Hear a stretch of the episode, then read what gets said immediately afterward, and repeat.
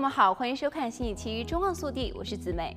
美国国鸟白头鹰一度曾经面临灭绝，在一九六零年代，种群数量不足一千只，经过数十年来保育计划的保护，目前数量已经恢复到了超过三十一万只，从几近灭绝的状态中挽救出来。一七八二年六月二十日，美国国会通过决议立法，选定白头海雕为美国国鸟。白头鹰是大型的猛禽，成年海雕体长可达到一米。翼展两米多长。美国政府三月二十五日公布研究报告，指出白头鹰的数量在一九六三年骤减到有记录以来的最低值。若不计算阿拉斯加州和夏威夷州，当时美国已知共筑爱巢的白头鹰仅有四百一十七对。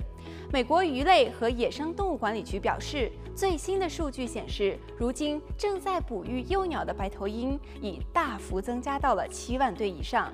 野生动物官员表示，这个成功的故事极大地提醒了人们保护工作的作用。白头鹰在整个美国境内被猎杀、中毒，并从栖息地中灭绝了一个多世纪。美国数十年来致力于保育国鸟，例如禁用杀虫剂 DDT。这种强大的污染物对野生动植物的影响造成了灾难性的损害，因为一旦白头鹰捕食到吸入这种杀虫剂的猎物后，它们的卵就会变得非常脆弱，以至于对其进行孵化时常常破碎。杀虫剂 DDT 于1972年被禁止，一年后，濒危物种法也成为法律，白头鹰也被列入名单，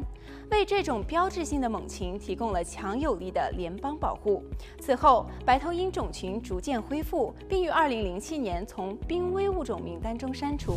新的调查发现，自2009年以来，白头鹰种群的数量增加了三倍。鱼类和野生动物管理局首席副局长 Williams 说：“白头鹰的复育是历来最为人所知的保育成就之一，他将此归功于政府、部落、非政府组织和当地居民的共同努力。美国内政部长对这个极具历史意义的保育成就也表示赞赏。白头鹰一直被美洲印第安人视为神圣的物种，同样对国家来说，它是美国的国家象征。能让此类曾经濒危的物种重新繁育茂盛，给了我们信心。我们可以让更多的濒危物种重新遍布这个世界。